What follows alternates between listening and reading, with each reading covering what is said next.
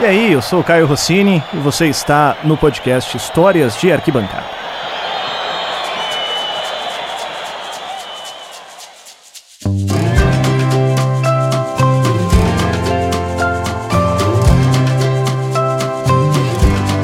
Vamos voltar para 27 de setembro de 2015. Carindé, cidade de São Paulo, última rodada da Série C naquele ano. A recém-rebaixada portuguesa precisava de uma vitória contra o Tombense para se classificar à segunda fase da competição. 4.886 torcedores estavam no estádio e entre eles estava Nilson Duarte torcedor da portuguesa e que quase morreu naquele dia, né, Nilson?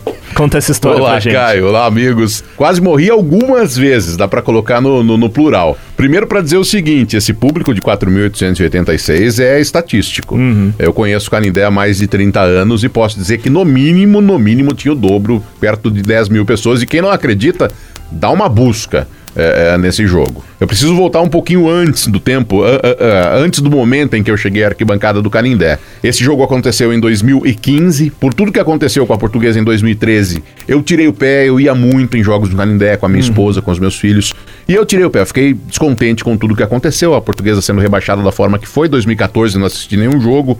Até esse momento da Série C também não tinha visto nenhum jogo da portuguesa. Naquele dia minha mulher acordou e vamos, vamos, vamos. Era um jogo crucial para a portuguesa é, no que diz respeito à classificação. Quando eu cheguei no Canindé, eu vi a movimentação e estou dizendo que esse número de pessoas que, que estavam no Canindé naquele dia já era, mostrava que era um jogo diferente. Eu já comecei a olhar o ambiente, eu tenho meu lugar que eu gosto de sentar, enfim. Eu entrei, quando comecei a olhar o estádio, o estádio enchendo e aquele clima e a portuguesa precisava vencer o jogo, eu já fui sentindo que era uma partida diferente. A primeira vez com meus dois filhos. O mais Legal. velho me acompanhou muito, viu? A Barcelosa 2011, quase que todos os jogos, o, o Ícaro tem 17 anos. O Breno tinha dois anos e pouquinho em 2015. E a primeira vez, a família completa, então, no Canindé. Eu já comecei a sentir um, um, clima diferente, a portuguesa com aquela necessidade de vencer o jogo. Começa a partida, era a portuguesa e tombense, portuguesa macetando, e vai, e, e, bola na trave, e chance, e aquele negócio começou, aquela, aquela minha impressão, uhum. ela começou a, a virar angústia.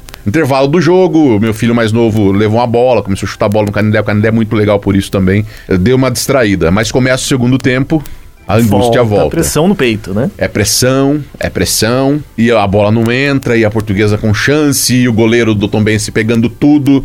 Quando deu 25 do, do, do, segundo tempo, eu comecei, me desliguei do jogo, comecei a olhar a arquibancada. Falei, uhum. esse time não aguenta uma Série C de novo. E de fato não aguentou. Não subir esse ano, se não ganhar esse jogo, acabou. Eu acho que eu tô aqui pela última vez, pela última vez eu vou ter a oportunidade de torcer pro meu time no estádio que é o estádio do meu coração. E aquela angústia começou a aumentar, começou a aumentar, começou a aumentar.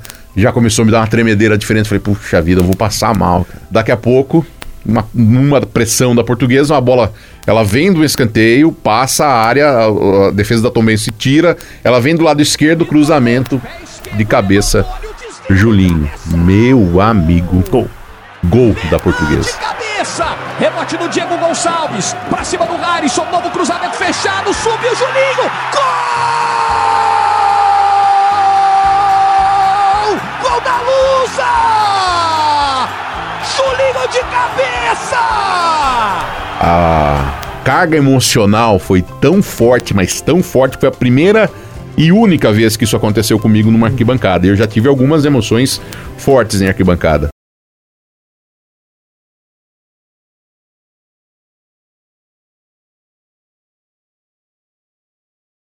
Eu comecei a chorar, Caio, mas chorar de um jeito.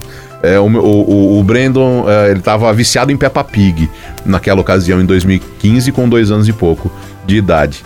Ele, ele falava que eu chorava igual a Peppa, pra cima e saía água pra cima. Era, era um choro é, compulsivo, que a portuguesa tinha ganho e foi é, pro mata-mata de tanto chorar. Não vi não o fim do jogo. De chorar, e fui lá, tomei um copo d'água, passei vergonha, porque meus filhos vendo eu chorar lá, feito um maluco.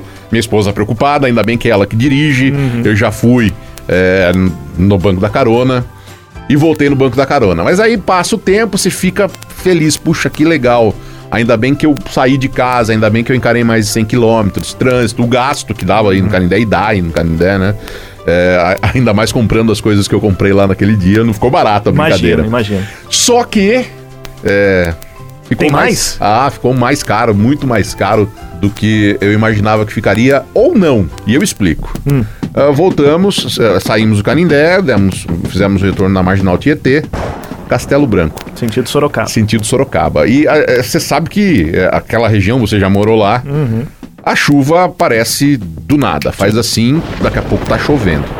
A hora que a gente passou, chegou a região de Osasco, Barueri, eu olhei pro céu, falei, olha, a gente vai pegar chuva na Castelo Branco. Antes fosse chuva na Castelo Branco. Numa das, da- das retas em que não havia eh, possibilidade nenhuma de parada, nenhum posto de combustível, nem eh, nenhum viaduto, nenhuma ponte por sobre a, a rodovia, a chuva despencou. Só que não era uma chuva comum, era uma chuva de granizo e o- A os, 100 km por hora É. na estrada. a, a, a- opção foi parar no acostamento. O trânsito parou, todo mundo parou.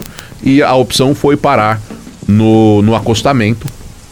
E eram granizos do tamanho, quase que do tamanho de uma bola de bilhar.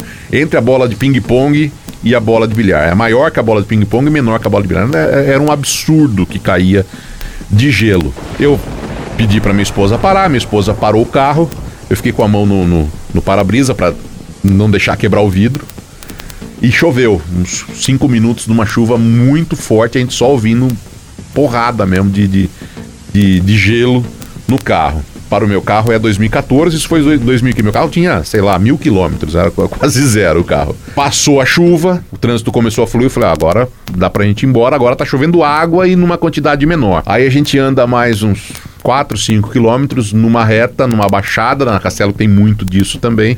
Um fio da água, o carro aquaplanou. Sorte que o meu filho mais novo, é, ele ficou tão assustado com tudo que aconteceu de ver o pai quase morrer na arquibancada do Canindé e ficou cansado porque jogou bola, ele tava dormindo. O Brendo não tem lembrança nenhuma é, desse dia. O carro aquaplanou, virou. A minha esposa, ela dirige muito bem, segurou o carro e Deus colocou a mão também. Não veio ninguém. Ninguém, ninguém bateu, ninguém aquaplanou atrás e a gente conseguiu seguir viagem. Aí paramos no, no McDonald's, que a gente eh, para sempre, né? Esse antes da entrada de Sorocaba. E a minha mulher não tinha a dimensão do que era uma chuva de, de, de, de granizo. Antes de descer do carro, eu olhei na cara dela e falei: ó, não se assuste com o carro, que o carro vai estar machucado.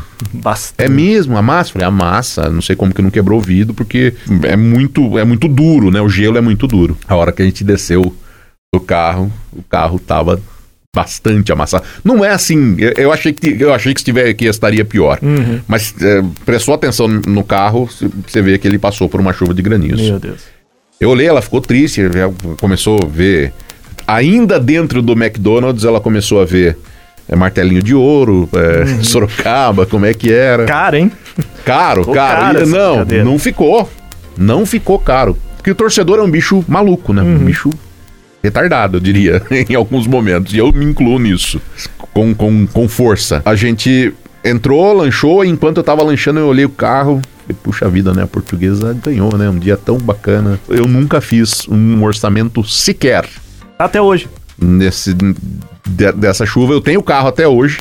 É, não fiz um orçamento, eu, eu tenho a dimensão que fica caro. Na média, alguns amigos disseram que 2 mil, 2.500, talvez até 3 mil reais pra desamassar o carro todo do, mar- do martelinho de ouro. E eu nunca fiz um orçamento, é, porque cada vez que eu olho pro carro eu lembro que a portuguesa ganhou nesse, nesse, nesse setembro de 2015. Valeu a pena, né? Ah, até eu, eu vim, vim trabalhar domingo com o carro, vim fazer a final da- do, do- Campeonato Paulista com o carro e eu dirijo pouco. Mas cada vez que eu vou entrar no carro, dou uma olhadinha naquele amassadinho. Você volta pro Canindé. A portuguesa ganhou É. nesse dia. O dia que eu for vender o carro, eu vou ter que mandar arrumar, porque ninguém vai, vai querer comprar comprar. não vai não, vai querer saber. afetiva. Ah, a portuguesa ganhou no dia que esse carro amassou. Mas enquanto ele ficar comigo, e eu não tenho intenção de vender, porque eu, eu, eu- Uhum. eu fico com as coisas por muito tempo. Com as coisas e com as pessoas, né? Até os meus relacionamentos são longevos. Um beijo pra Gil, que vai ouvir esse podcast também. Esse ano a gente completa 20 anos de casados. É, então, o dia que eu tiver que me desfazer desse carro, talvez eu tenha que. Talvez não, certamente eu vou ter que mandar arrumar para que ele tenha um valor de mercado normal, mas aí fica essa loucura da arquibancada, né? Eu tava na arquibancada, a portuguesa ganhou, eu chorei, quase morri três vezes e o carro tá lá até hoje.